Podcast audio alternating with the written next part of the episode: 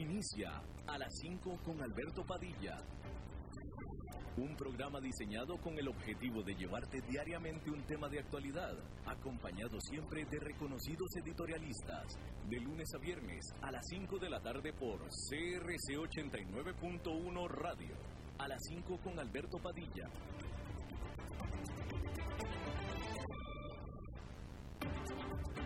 Hola, ¿qué tal? Saludos, bienvenidos a esta emisión de A las 5 con su servidor Alberto Padilla. Muchísimas gracias por estarnos acompañando.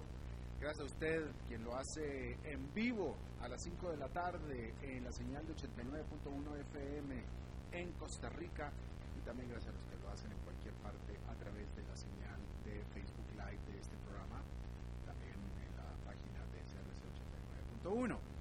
Muchísimas gracias a los que nos escuchan o nos siguen en cualquiera de nuestras múltiples maneras de estar grabados o diferidos, comenzando con la repetición de esta emisión en 89.1 FM de Costa Rica a las 10 de la noche.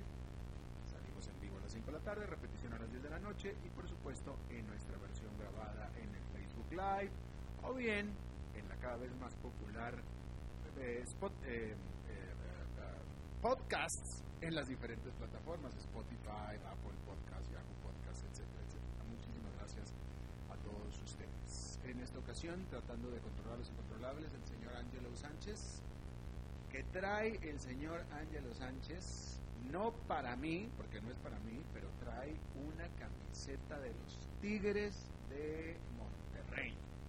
Y yo soy de Monterrey, así es que trae una camiseta. Y cuando se lo comenté me dice, sí, la traigo puesta, pero no le doy a los Tigres. Ah, bueno, ok.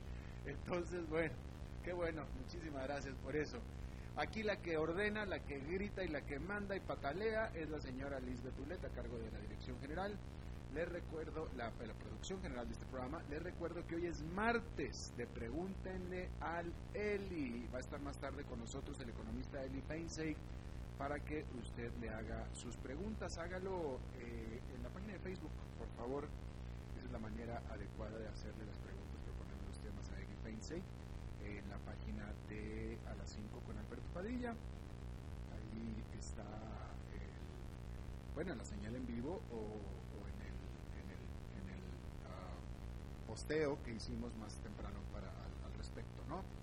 Eh, que por cierto, Eli Macy va a estar aquí presencialmente en el estudio por primera vez desde que empezó todo este asunto. Bien, hablando de todo este asunto, hay una realidad. Están las empresas normales, la típica empresa regular que tiene profundos, profundos problemas a causa del COVID-19 y luego están las COVID empresas, que son aquellas empresas pocas, pero no tanto, que no solamente se han defendido muy bien a la pandemia y a todo lo que eso significa, sino al contrario, han prosperado. Y es que en la economía mundial, de nuevo, en la economía mundial no todos son cenizas y devastación por la pandemia. Hay de hecho grandes y frondosos paraísos verdes, que son estas COVID empresas, como les llamo yo. Durante las últimas semanas, las empresas han venido abriendo sus libros para mostrar los detalles de los efectos que la pandemia han tenido sobre sus finanzas durante el primer trimestre del año. Ahí nos hemos podido dar cuenta de quién es quién, quién es una empresa mortal normal y cuál es una empresa COVID, una COVID empresa. Las farmacéuticas, los supermercados, las gigantes tecnológicas han tomado impulso a pesar e incluso a causa de las órdenes de encierro por todo el mundo por el COVID-19. La división de servicios en la nube de Microsoft está por las nubes. Netflix, Nintendo, Zoom han sido las estrellas de la cuarentena. La gigante farmacéutica Eli Lilly recibió la semana pasada aprobación por parte de las autoridades estadounidenses para un nuevo tratamiento para el cáncer. Por supuesto, Amazon, una de las estrellas de la cuarentena. Sin embargo, el grueso de las empresas han sido lanzadas a las cuerdas, aisladas de sus clientes o simplemente sin mayor demanda por sus productos o servicios. Titanes de la industria, como la más grande empresa de entretenimiento del mundo, Disney, o la más grande empresa hotelera del mundo, Marriott, y hasta unicornios azules, exestrellas tecnológicas como Airbnb, están de rodillas al haberse eliminado a los viajeros de la faz de la tierra, literalmente. Y todos con una perspectiva mucho, muy difícil para el futuro previsible. El presidente de Marriott el lunes dijo textualmente, la recuperación no será ni rápida ni uniforme alrededor del mundo. Y precisamente es el paso de la reapertura, o sea, la tasa, el paso en la que se hará la reapertura, el reinicio de actividades, lo que marcará el nuevo futuro, la nueva realidad de las empresas que hoy están en animación suspendida. Va a ser fascinante ver cómo será la nueva realidad de las empresas dentro de un año y después dentro de dos años. ¿Cómo será la nueva realidad de nosotros mismos? De nosotros mismos. Yo estoy, eh, eh, eh, vaya, yo no viví. Yo creo que hablando de un evento de categoría mundial, yo creo que el anterior, hablando de, no solamente económico, sino de, todo, que fue la Segunda Guerra Mundial. Definitivamente yo no viví en esa época.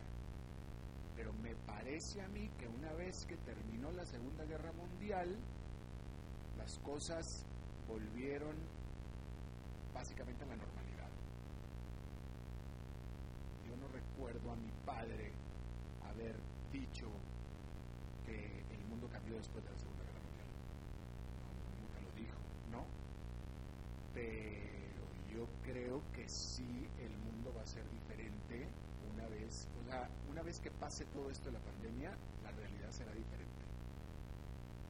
Va a ser una realidad diferente y eso es lo que va a ser fascinante de ver. Eh, eh, eh, obviamente, no sé cómo va a ser, pero va a ser una, una realidad es que yo afirmo que así como hasta ahora usábamos el antes de la Segunda Guerra Mundial y después de la Segunda Guerra Mundial para eh, eh, dividir la era moderna, ahora va a ser antes del COVID-19 y después del COVID-19, o antes del coronavirus y después del coronavirus, definitivamente. Porque realmente después del coronavirus la realidad va a ser diferente, va a ser un nuevo normal una nueva realidad, un nuevo ahora, diferente a lo que fue antes. Así es que dentro de un año estaremos hablando a ver qué fue de diferente hace un año. Y dentro de dos años definitivamente va a ser más diferente todavía. Sobre todo, sobre todo a raíz de que se descubra la, la, la vacuna, ¿no? Porque ya ahí ya sí ya no sabremos definitivamente eh, desecho de este coronavirus y esperando el siguiente. ¿Sí? Porque ahorita estamos en una etapa de transición. Mientras no se descubra la vacuna, este asunto del coronavirus va a estar ahí todavía. Incluso hay nuevos brotes en, Corea del Sur, hay nuevos brotes en China. En un momento vamos a hablar de esto. Así es que mientras no se, mientras no se descubra la vacuna, vamos a estar con esto latente aquí todo el tiempo. Entonces esta va a ser la parte de transición. Pero una vez que ya eliminemos al coronavirus, a este coronavirus de la faz de la Tierra, entonces ahora sí ya vamos a poder comenzar a establecer nuestro nuevo normal para el futuro. Porque ahorita este normal que estamos viviendo va a ser transitorio nada más. Ya después vamos a estar con un nuevo normal ya post coronavirus. Pero eso, para eso falta un rato todavía, ¿eh? definitivamente. Bueno, Hablando, eh, a ver, vamos a hablar de Arabia Saudita, un país que está en una profunda crisis económica como país. Ha debido tomar medidas drásticas para sanear sus finanzas ante el desplome de su único producto, que es el petróleo. De hecho, la pandemia ha puesto en riesgo los planes que tenía el príncipe de la corona, Mohammed bin Salman de diversificar la economía de su país y no depender 100% de la exportación de petróleo. El más grande productor petrolero del mundo anunció una serie de medidas diseñadas para, por un lado, ahorrar y por el otro, generar dinero a las arcas del Estado, incluyendo fuertes recortes de gasto en programas sociales y un aumento al triple del impuesto al valor agregado a un 15%. En total, los recortes de gasto equivalen al 8% del Producto Nacional Bruto Anual Saudita, mientras que el aumento de impuestos equivale al 5%. Adicionalmente, el gobierno anunció que hará en junio un recorte más de producción petrolera de un millón de barriles diarios en otro intento más por impulsar los alicaídos precios del crudo. El gran plan económico que tenía para su país el príncipe, el plan Visión 30, eh, Visión 2030, se convirtió ahora en un sueño de opio, incluyendo su proyecto personal, NEOM, la ciudad futurista de 500 mil millones de dólares sobre el Mar Rojo. La gigante petrolera estatal Saudi Aramco, la fuente de ingresos del reino, reportó el martes que su utilidad neta al primer trimestre cayó 25% a 16.700 millones de dólares. Y bueno, aquí el punto de interés es que en Arabia Saudita se hace lo que se hace en cualquier país que tiene una crisis económica. Se recorta el gasto y se aumentan los impuestos. Es la típica receta de siempre. Bueno, en otro país, en China, los números oficiales chinos liberados este martes muestran una mayor caída inflacionaria. El índice de precios al consumidor chino para abril subió 3,3% año a año, incluso más bajo que el ya de por sí bajo 3,6% que estaban esperando los analistas. Y es abajo del 5,4% que se registró en enero y que fue la más alta lectura del indicador desde el 2011. La caída en el nivel de inflación es presidida primordialmente por una reducción en los precios de los alimentos, especialmente la carne. La carne, que ha venido recuperándose de un desplome en la oferta el año pasado causado por una epidemia animal. Y se espera que la inflación se mantenga baja, al menos en el corto plazo. El ingreso del ciudadano chino cayó por 3,9% durante el primer trimestre comparado con el mismo periodo del año anterior, con cientos de miles de chinos perdiendo parte de sus salarios o bien sus empleos por completo. Se estima extraoficialmente que el desempleo haya trepado hasta el 15% o incluso más. Pero hay que tener mucho cuidado con lo que se estima en China el mes pasado, una muy importante institución financiera tuvo que retractarse de su estimado de tasa de desempleo de 20%, con toda seguridad por presión del gobierno. Mientras tanto, para los muchos desempleados chinos, al menos salir de compras para el diario es ahora un poco más barato. Bueno, en Estados Unidos este martes entraron para consideración de la Suprema Corte de Justicia en Washington dos duelos sobre el alcance del poder presidencial. Los jueces debatirán vía videoconferencia la solicitud del presidente Donald Trump de mantener en secreto sus archivos financieros personales. Y es que hace un año tres diferentes comités del Congreso, dominado por la oposición, requirieron de bancos y firmas contables varios años de archivos financieros de Donald Trump. Los congresistas, los congresistas alegan que dicha información puede ser de ayuda para diseñar leyes de ética más sólidas y garantizar la no influencia extranjera en las elecciones. Luego, Hace unos meses, el fiscal de distrito de Manhattan también lanzó una requisición por los archivos contables de Trump y sus declaraciones impositivas para que un gran jurado investigue sobre presuntos pagos por su silencio a amantes. Ya se le, ya se le comprobó uno, a un amante que era estrella de la pornografía. Los abogados de Trump, lógicamente, alegan que ambos intentos son sin precedentes. Se tratan de maniobras para escudriñar la historia financiera personal del presidente solo para anotarse puntos políticos a favor, dicen los abogados. A esto, el fiscal de Nueva York replica que si un individuo no puede ser investigado solo porque es presidente, estaría por encima de la ley. Y ni siquiera el presidente Ahora, ¿qué es lo que irá a pasar? Si nos basamos en la experiencia, no parece que esto vaya a terminar bien para Trump.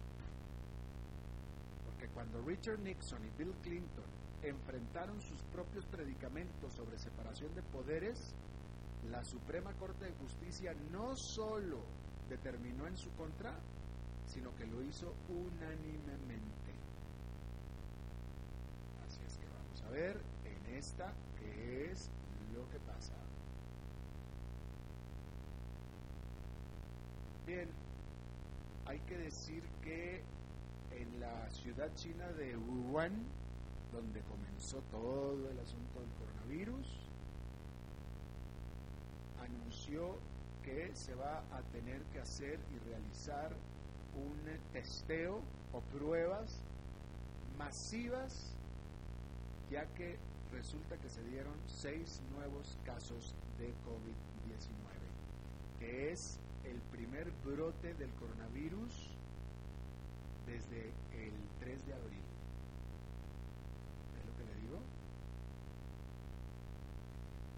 Los medios, los medios estatales de China dicen que las autoridades planean testear o hacer pruebas a todos los 11 millones de habitantes de Wuhan en lo que le llamaron los lo que le llamaron la, la batalla de los 10 días, la están llamando ellos.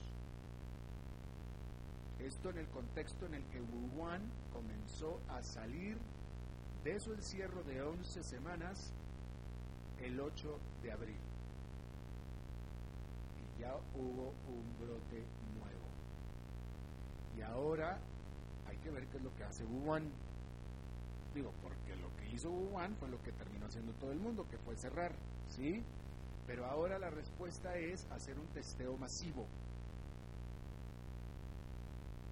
Y si tiene éxito esto, muy seguramente es lo que vamos a tener que hacer en las demás partes del mundo cuando suceda un brote o un rebrote.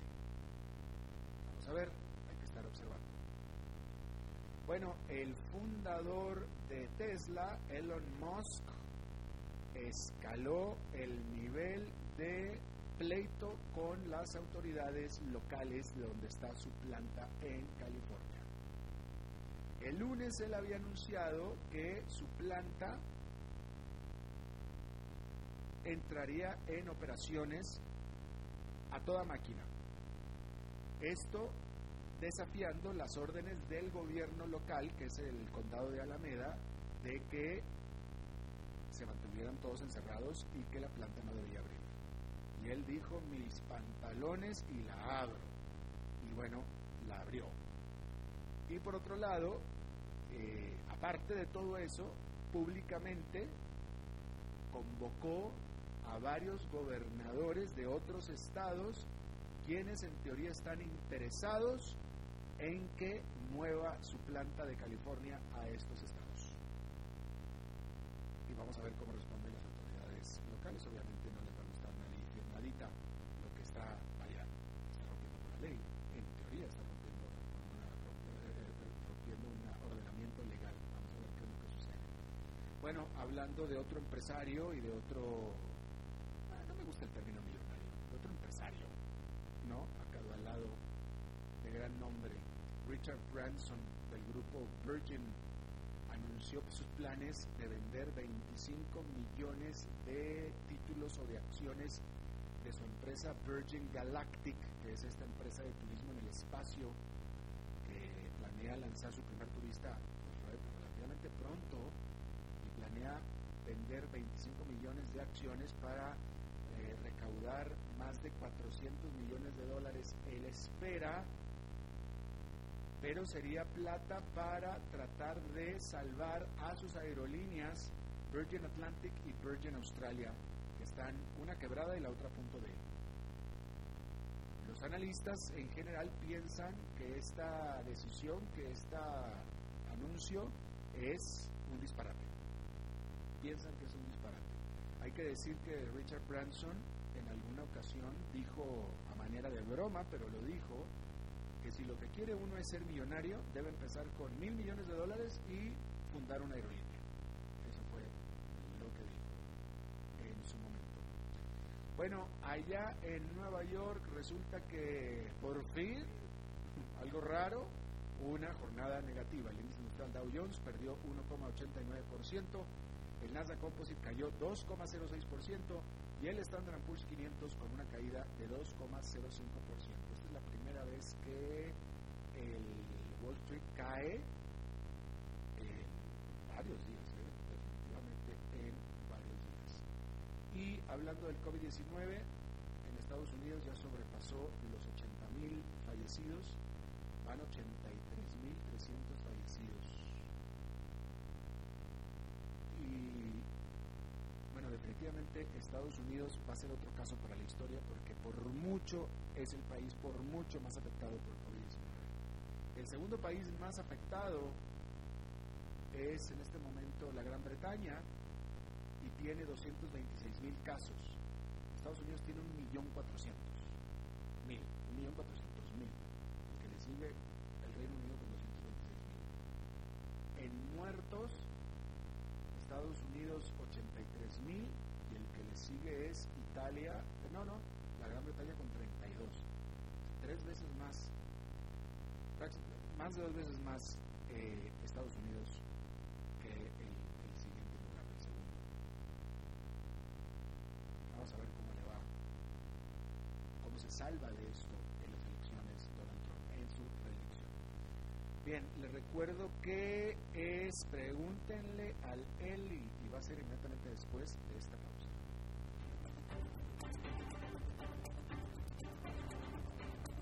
A las 5 con Alberto Padilla, por CRC 89.1 Radio.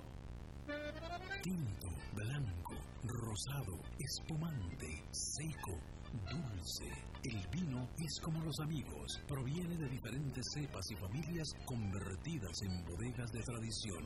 La Iride, una bodega personal establecida en Mendoza, Argentina, produce vino de exportación con la calidad de Mendoza, expresada en taninos frescos, frutales, remembranzas de tabaco y chocolate. Una fiesta al paladar. La Iride, vinos argentinos de tradición. CRC 89.1 Oyentes informados. Esto no ha terminado.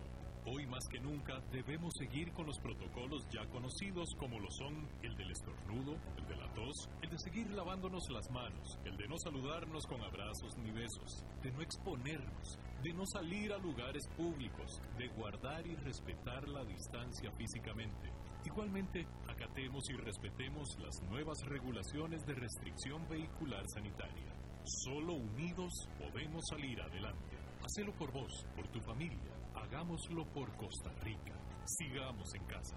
Un mensaje de la Cámara Nacional de Radiodifusión y esta emisora. Desde Maipú, Mendoza, la tierra del olivo nos llega aceite de oliva laur. Su delicada y elegante textura, así como su afrutado aroma vegetal, lo convierten en un aceite especial para paladares exigentes. Disponible en tres variedades: Laur Cruz de Piedra, Laur Aceite de Oliva Extra Virgen y Laur Gran Mendoza Aceite de Oliva Extra Virgen. Lo mejor de tres zonas en una sola botella. Galardonado con el Gran Prestige Gold en el Terra Olivo 2018. Aceites de oliva Laur no pueden faltar en tu mesa. De venta en todas las tiendas Don Fernando.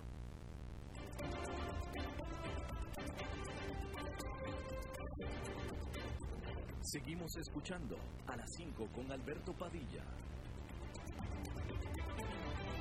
Bueno, muchísimas gracias por continuar con nosotros. Estamos de. Estoy. Estoy de plácemes. Porque tengo la presencia física en hueso y carne aquí de Eli Feinsey, que es la primera vez que vienes al estudio, Eli. ¿En cuánto tiempo? Eh, siete semanas, creo. En siete semanas. Bueno, bienvenido. Eh, más carne que hueso. ¿ah? Más carne que... más grasita, más grasita. más grasita que, que hueso. Exacto. Definitivamente. ¿Cómo estás? ¿Cómo, cómo, cómo, bueno, cómo has estado? Eh, muy bien, encerrado en la casa.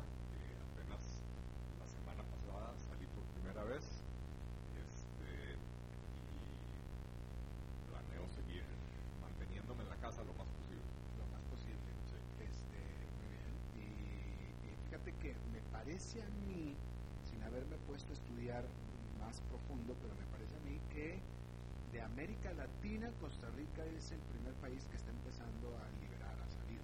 Me parece a mí. No creo que otro país esté tomando medidas. Eh, Me bueno, hay, hay- unos que no han terminado de cerrar, ¿no? Exacto. a México eh, o es- Nicaragua. eh, Ajá, exacto. A eso me refiero. pero sí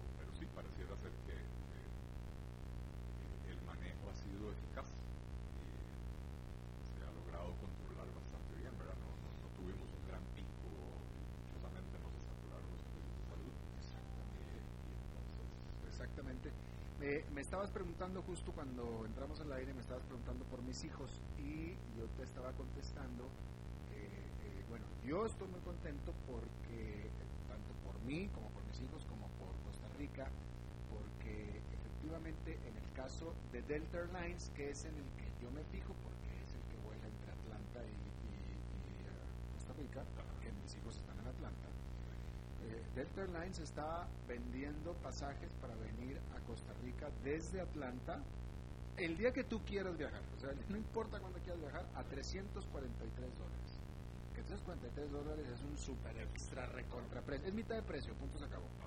Este, ni siquiera las de bajo costo como Frontier o JetBlue o, o, eh, eh, eh, no me acuerdo cuál es la otra, eh, costaba eso el pasaje. Así es que 343 es un precio y mis hijos serán de los primeros primeros en venir. de los primeros en venir en visitar este país, pero el punto que quiero hacer es que si vaya para reactivar el turismo, para reactivar el mercado de turismo eh, eh, aquí en Costa Rica ciertamente, los precios bajos de las aerolíneas es un excelente inicio. No, definitivamente. Este, yo creo que para el va a ser muy difícil levantar, porque para las aerolíneas va a ser muy difícil levantar, ¿verdad? Ya, ya vimos que Avianca entró en el Chapter 11, lo cual no quiere decir que deja de operar, ¿verdad? Pero, pero ciertamente tendrán que reestructurar y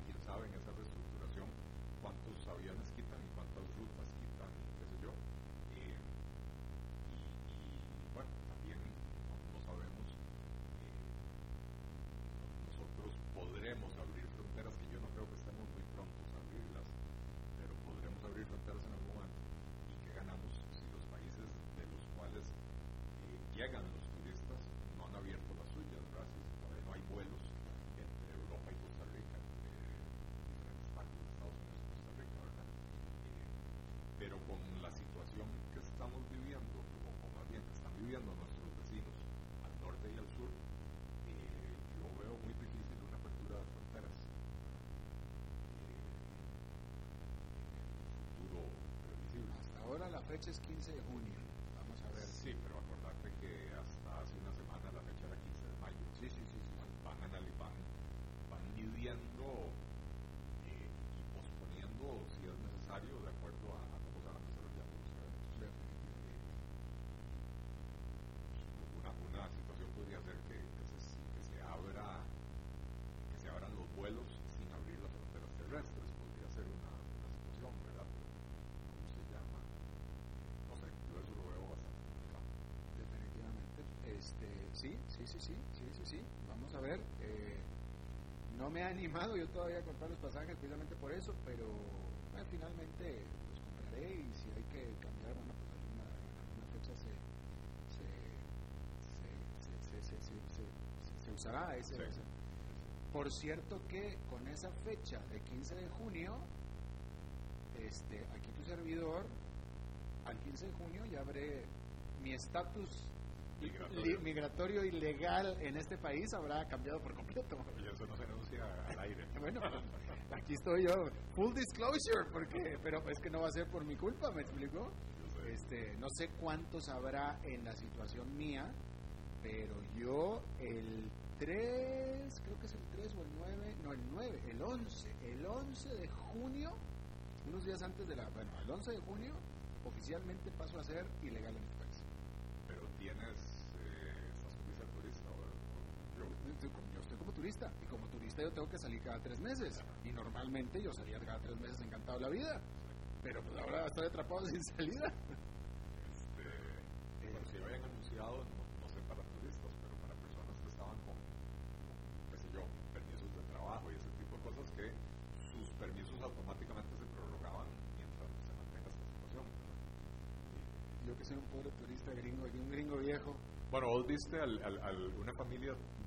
de, ingleses que eh, les agarró aquí la pandemia y en vez de ponerse locos y devolverse para Inglaterra, alquilaron una casa en Santa Teresa y decidieron que aquí se quedaban a, pasarla. Se hicieron famosos, videos por todas partes, qué sé yo. Estoy seguro que el ICT ya fue a contactarlos y probablemente ya les prorrogaron su visa de turista. Tal vez podemos conseguir. Yo creo que sí, porque este alguien por favor que me que porque a partir del 7 del, del 11 de junio voy a ser yo legal, oficialmente ilegal en este país y sin poder resolver mi situación porque pues, si, si, salgo ya no ya no entro. Sí. Está complicado. Bueno, en fin, ya. Este, ¿habrá en la cárcel habrá Skype? no, no, no, no te llevan a la cárcel porque salís más caro en cárcel que afuera. Simplemente me mandan para Nicaragua, vámonos. Exactamente. okay. Vaya, vaya ahí a la parte. Exactamente. Bueno, vamos a empezar. A ver, este Magali Prado Céspedes te pregunta que te gustaría a ella conocer la opinión tuya con respecto a las empresas que por años han debido dinero a la caja, a la CCSS, y han hecho retención indebida de cuotas. ¿Cuánto afecta esto al sistema y la tolerancia del Eh, depende de la situación de, la empresa, ¿verdad? si una empresa que retuvo la, digamos, la, ¿cómo se llama? La contribución del empleado y no la entregó a la caja, me parece que eso no, no tiene ningún perdón, ¿verdad? Porque al final de cuentas le pagó a su empleado menos de lo que de otra manera le hubiera pagado, porque se suponía que ese porcentaje, 10,5% hoy en día, eh, iba para la caja ahí hay un robo, el robo no es a la caja, el robo es al empleado, ¿verdad? Porque le quitan el dinero y no, y no lo aseguran. Eh, diferente para mí es el caso de empresas que, estando en la formalidad, se, hallan, se encuentran en una situación en la que, por el crecimiento de los costos de la caja, no pueden hacerle frente a eso, ¿verdad? Y la caja es una institución bastante inflexible, que no, no permite resolver ese tipo de problemas usualmente cuando hay problemas, lo primero que le dicen a uno, es paga el 25% de su deuda y después hacemos un arreglo de pago. Y no siempre la gente lo puede hacer. Entonces, eh, ciertamente la, ese tipo de evasión en el cual el, patrono retuvo las contribuciones de los empleados, para mí eso es inaceptable, es intolerable. Eh, pero para los patronos o las empresas que han entrado en problemas financieros y se les hace imposible cumplir con, eh, con la formalidad en este país, eh, yo no creo que merezca un castigo, yo creo que merecen eh, el reconocimiento de parte de las autoridades de que la caja se ha convertido en una expulsora de asegurados y no en una atractora de asegurados. en los últimos años esa ha sido. José Valiente hace aquí una, bueno, digo que es una declaración porque vamos, yo quiero suponer que lo que él dice es cierto, yo, yo no lo sé, pero dice él y de acuerdo a lo que pide el FMI para otorgar préstamo a Costa Rica, se venderán activos equivalentes al 1,4% del PIB. Esto lo dice José Valente. No sé si es cierto esto, pero bueno. Dice, dice, dice, de acuerdo a lo que pide el FMI para otorgar préstamo a Costa Rica, se venderán activos equivalentes al 1,4% del PIB no conozco esa yo tampoco yo, tampoco por eso bueno entonces no, entonces no, no yo tampoco pues, así es que por eso mejor vamos a cambiar de, pregunta. Entonces, Alejandro Pacheco Orfila te dice, nunca entendí la dinámica asiste, nunca entendí la dinámica asistencialista del Estado con el bono proteger. ¿Qué no era mejor incentivar a la empresa privada y estimular la economía generando empleos o era una idea inaplicable? Eh, no, bueno, ciertamente tenemos un gobierno cuya tendencia natural es hacia el asistencialismo, ¿verdad? Siempre ha sido los gobiernos de, centro izquierda, izquierda, bueno, y también algunos de derecha, ¿verdad? Que son populistas, siempre tienden hacia el, al asistencialismo. ¿Por qué? Porque compra votos, o por lo menos facilita conseguir esos votos, ¿verdad? Eh, eh, ahora, tampoco está del todo claro que las ayudas a las empresas se traducen en eh, la conservación del empleo por parte de los empleados, ¿verdad? si se hubieran diseñado programas de esa manera, ¿verdad? Yo le ayudo a usted, empresa, a mantenerse a flote con la condición de que no me reduzca su planilla, entonces hubiera valido la pena, ¿verdad? Eh, pero bueno, eh, es, el gobierno que tenemos y, se fueron, yo creo que por la solución más fácil, ¿verdad? Porque esquemas de distribución de ayuda a la gente pobre ya existen, ¿verdad? Entonces todo lo que tenían que hacer era ampliar la base de datos. Pero financiera y económicamente hablando, eh, ¿hubiera sido posible el hacer una, una, un esquema de ayuda a las empresas para que no para que sigan pagando salarios?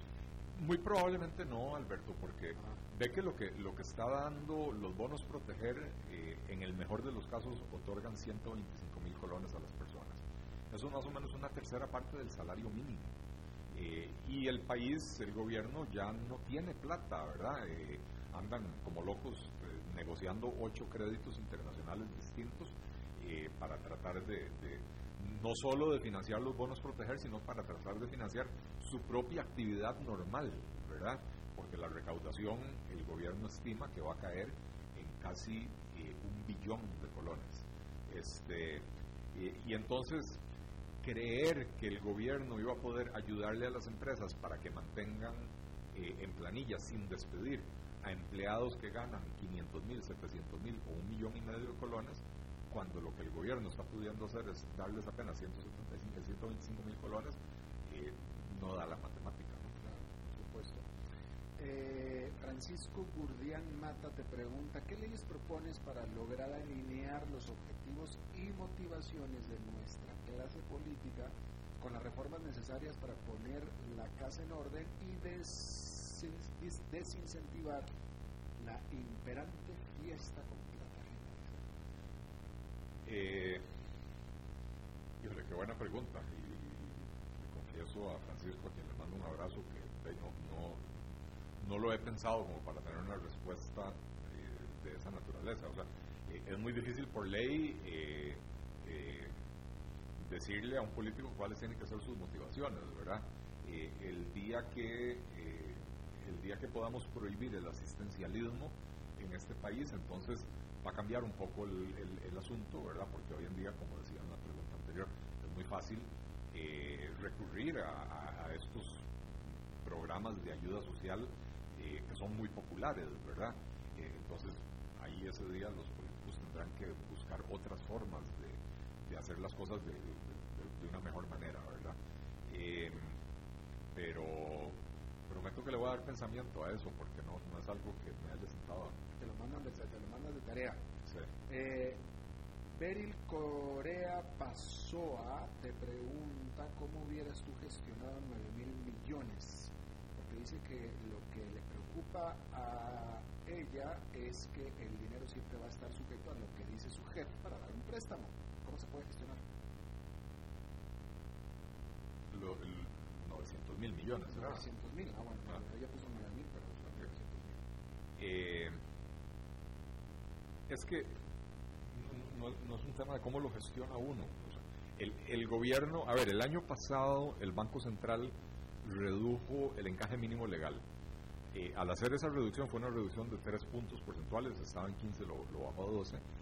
Eso liberó 600 mil millones de colones, que eso suponía que era dinero que los bancos comerciales iban a tener para colocar el público. Eh, y que además al reducir el encaje mínimo legal se reduce el costo de financiamiento de los bancos y entonces podrían bajar las tasas de interés y, prestar en mejores condiciones. El año pasado la economía estaba creciendo poco, pero estaba creciendo a un ritmo del 2%. Eh, los bancos no lograron colocar prácticamente nada. De los 600 mil millones de colones, prácticamente la totalidad de los 600 mil millones de colones regresaron al Banco Central en la forma de depósitos que hacen los bancos comerciales en el Banco Central. Entonces ahora el Banco Central les está pagando intereses a los bancos. Eh, no hubo demanda por ese dinero. De hecho, cuando, cuando se anunció la rebaja del encaje mínimo legal y me preguntaron, ¿usted qué opina de esos 600 mil millones de colones, etcétera? Dije, no, no se van a colocar, no hay demanda en las condiciones económicas actuales de Costa Rica, y estoy hablando de hace un año, eh, eh, no, no se ve que esto se pueda colocar. Hoy, 900 mil millones de colones son eh, implica un crecimiento en la cartera de crédito de los tres bancos, el Nacional, Costa Rica y el Popular, un crecimiento de, sus carteras de crédito en conjunto de casi un 10% de aquí a final de año. Hacer crecer una cartera de crédito en un 10% en un año con un crecimiento económico del 3% es difícil. En un año con una contracción económica del 4%, si nos va bien, para mí es imposible. Entonces, no, es un tema de cómo yo lo gestionaría. Lo que sí le puedo decir es que el tema de banca para el desarrollo, que es el que probablemente serviría hoy en día, no lo hemos resuelto en Costa Rica después de más de 10 años de tener leyes de banca para el desarrollo. La gente sigue yendo a banca para el desarrollo, o la gente va a, banca para el desarrollo, y le siguen pidiendo requisitos de garantías reales, o, eh, o sea, los créditos están estructurados como que si fueran créditos comerciales normales, porque las autoridades regulatorias del sector financiero no, no han, digamos, relajado las condiciones para crear créditos de banca para el desarrollo. El crédito de, banca para el desarrollo es un crédito que normalmente se da sin garantía real, usualmente con garantías fiduciarias o mobiliarias, eh, y ese tema no se ha logrado resolver aquí en Costa Rica. Eh, y, entonces, ¿por qué digo banca para el desarrollo? Porque hay mucha pequeña empresa hoy que se está quedando sin capital de trabajo, que perfectamente podrían ir al banco y decir, mire, yo necesito para sobrevivir los próximos tres meses un millón de colones, cinco millones de colones. Eh, pero donde les pidan una garantía real, hasta ahí llegó la, gestión, ¿verdad?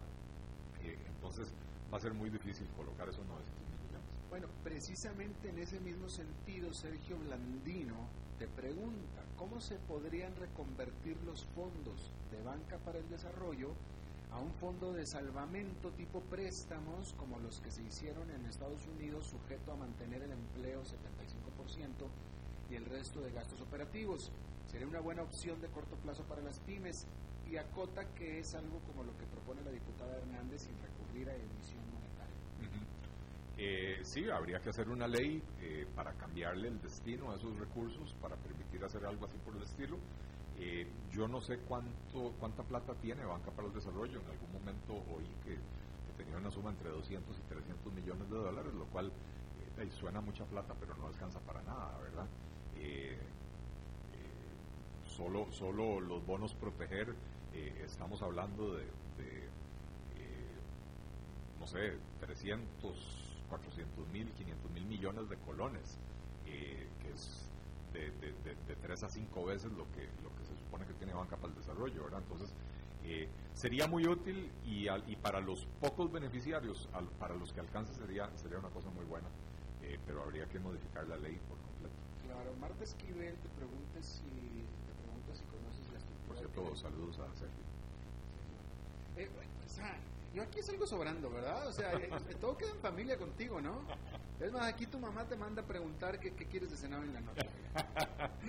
Me encantaría poder ir a cenar la comida de mi mamá. Llevo siete semanas sin, sin comerla. Qué golpe más este, bajo para tu mujer. No, no, no, no. Bajo no fue, fue directo eh, la, No, mi esposa cocina maravilloso, pero en mi familia la comida de mi mamá es famosa por alta calidad. ¿Ah, sí? Ah, sí. Bueno, a ver si un día me dejas de presumir y me llevas. me llevas. Eh, te preguntaba, Marta Esquivel te pregunta si conoces una estructura de créditos en el mundo que sirva de benchmark, es decir, de referencia, le gustaría escuchar de ti la solución concreta al respecto. También dice que le gustaría que opinaras acerca del cáñamo y del centro de innovación o de los pensionados. Ese es Marta Esquivel, todo eso. Todo eso. este, no, no, no conozco en detalle ninguna otra estructura de crédito, me imagino que se refiere a estructuras de crédito que se hayan creado en esta circunstancia, ¿verdad? Eh, no, no puedo decir que conozca, así que hoy me están tirando preguntas para las que no tengo respuesta. Este, no, no, tengo, no tengo conocimiento de eso. ¿Qué opino del cáñamo? Me parece que es una magnífica eh, idea, ¿verdad? Eh, en, Costa Rica, por, por las taras morales que tenemos, se prohibía el cultivo e industrialización del cáñamo. Eh, yo creo que simplemente por no entender la diferencia entre cáñamo y marihuana, ¿verdad? El cáñamo es una planta prima hermana de la marihuana que no tiene el componente psicoactivo eh, y que tiene enormes, eh, un enorme potencial en diferentes tipos de usos.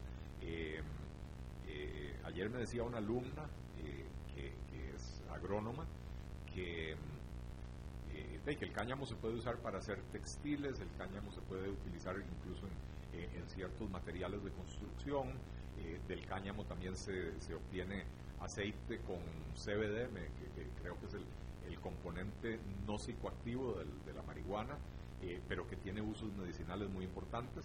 Así que me parece magnífico. Ahora, si la pregunta es si yo creo que esa es la, salvación del país, no. Esto es simplemente crear la autorización para que se abra una nueva línea de negocio, se abra una nueva industria que podría ser que en unos cuantos años llegue a representar un, porcentaje eh, eh, notorio, digamos, del PIB, eh, pero yo no creo que Costa Rica se va a convertir en un país, o sea, que este va a ser el, petróleo costarricense, ¿verdad? y que de pronto nuestro PIB se va a duplicar porque estamos produciendo cáñamo. no es una medida de reactivación económica.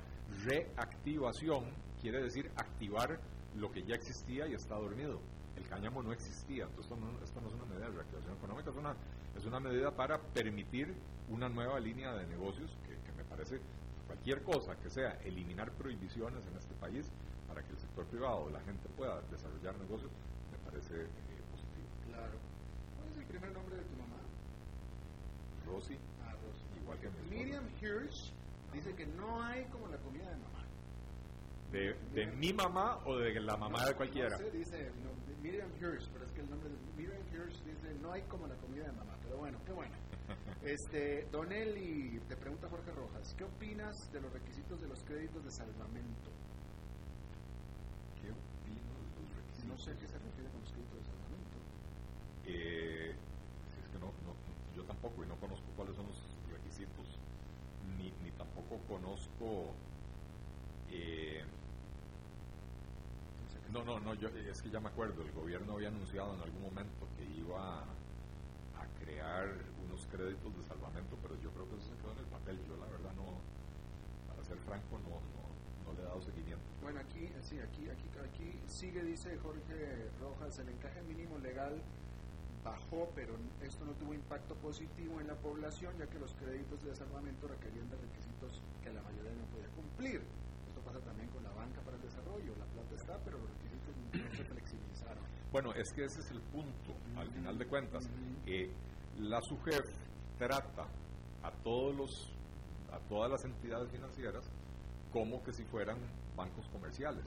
Los requisitos para la banca comercial son unos, los requisitos para la banca para el desarrollo son otros, eh, o deberían ser otros, en la mayoría de los países son otros. Eh, pero de aquí en este país no, no hemos logrado esa, esa comprensión, ¿verdad? Entonces, la plata para Banca para el Desarrollo tiene años de estar ahí, de estarse generando, eh, pero, pero no se cambian esos requisitos y entonces al final de cuentas los potenciales beneficiarios no son sujetos de crédito bajo las condiciones de un crédito comercial normal. Claro. Eh, ya se nos acabó el tiempo. Eh, en tu línea de... Lisbeth nos tiene una pregunta. Lisbeth Ulet. Lisbeth, nuestra, nuestra jefa. hay que hacerle, pues si no, después nada de patadas en la cola. Este, dice, eh, bueno, ella me, manda dos preguntas. ¿Cuánto tiempo tenemos? dos minutos. Bueno, vamos a empezar con la de ella. Dice, mi pregunta es, ¿Por qué seguimos sin devaluar si tenemos dos meses de caída del turismo, principal fuente de divisas? Eh, es una buena pregunta. Eh, eh, o sea, en realidad hay muchos factores que afectan al mercado cambiario, ¿verdad? Uno, uno de ellos es que ha caído el ingreso de divisas por, por la ausencia del turismo, pero por otro lado también han caído las importaciones por, por la, digamos, la ralentización de la economía. Entonces están saliendo menos recursos. El, el precio del petróleo se fue al suelo eh, y además estamos importando mucho menos petróleo porque la gente no está saliendo a la calle, entonces por el lado de las importaciones está, eh, eh, hay, hay menos demanda de dólares, ¿verdad? O sea, por el lado del turismo hay menos oferta, pero por el lado de las importaciones hay menos demanda. Y por el otro lado, el gobierno ha estado gestionando créditos internacionales que ingresan en dólares, entonces inundan el mercado, ¿verdad? Entonces, al, al al tener un tipo de cambio medianamente fijado por el mercado, con bastante intervención, pero medianamente fijado por el mercado, eh, eh, no, no, no, hay presión para devaluar. Y la otra pregunta que me hace, me dice, está más de ella, pero dice, están preguntando tu opinión sobre la desaparición del ministro de Hacienda y del presidente del Banco Central de las medidas de reactivación.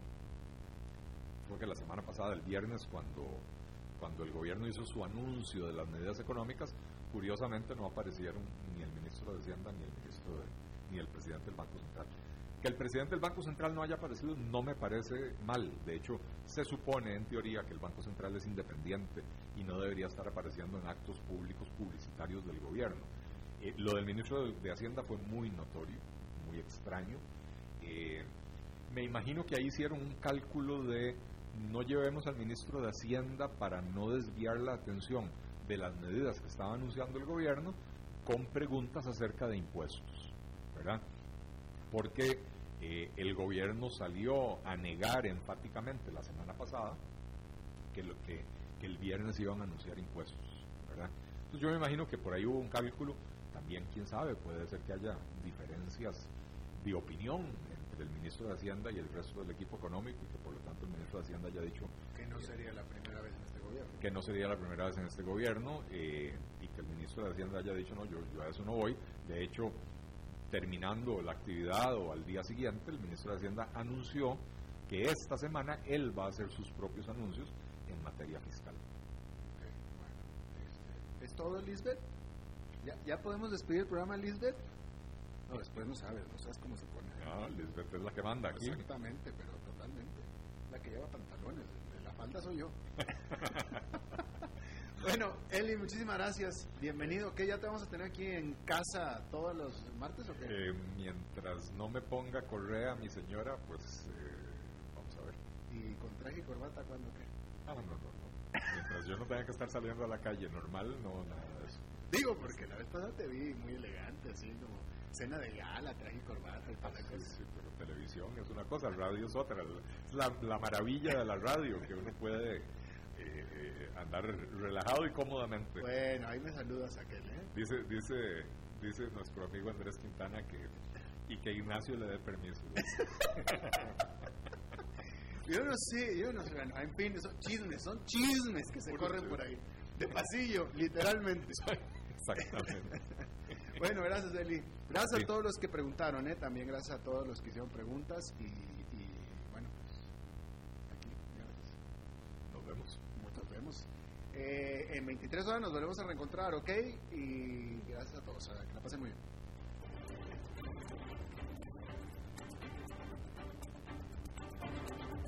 Concluye a las 5 con Alberto Padilla.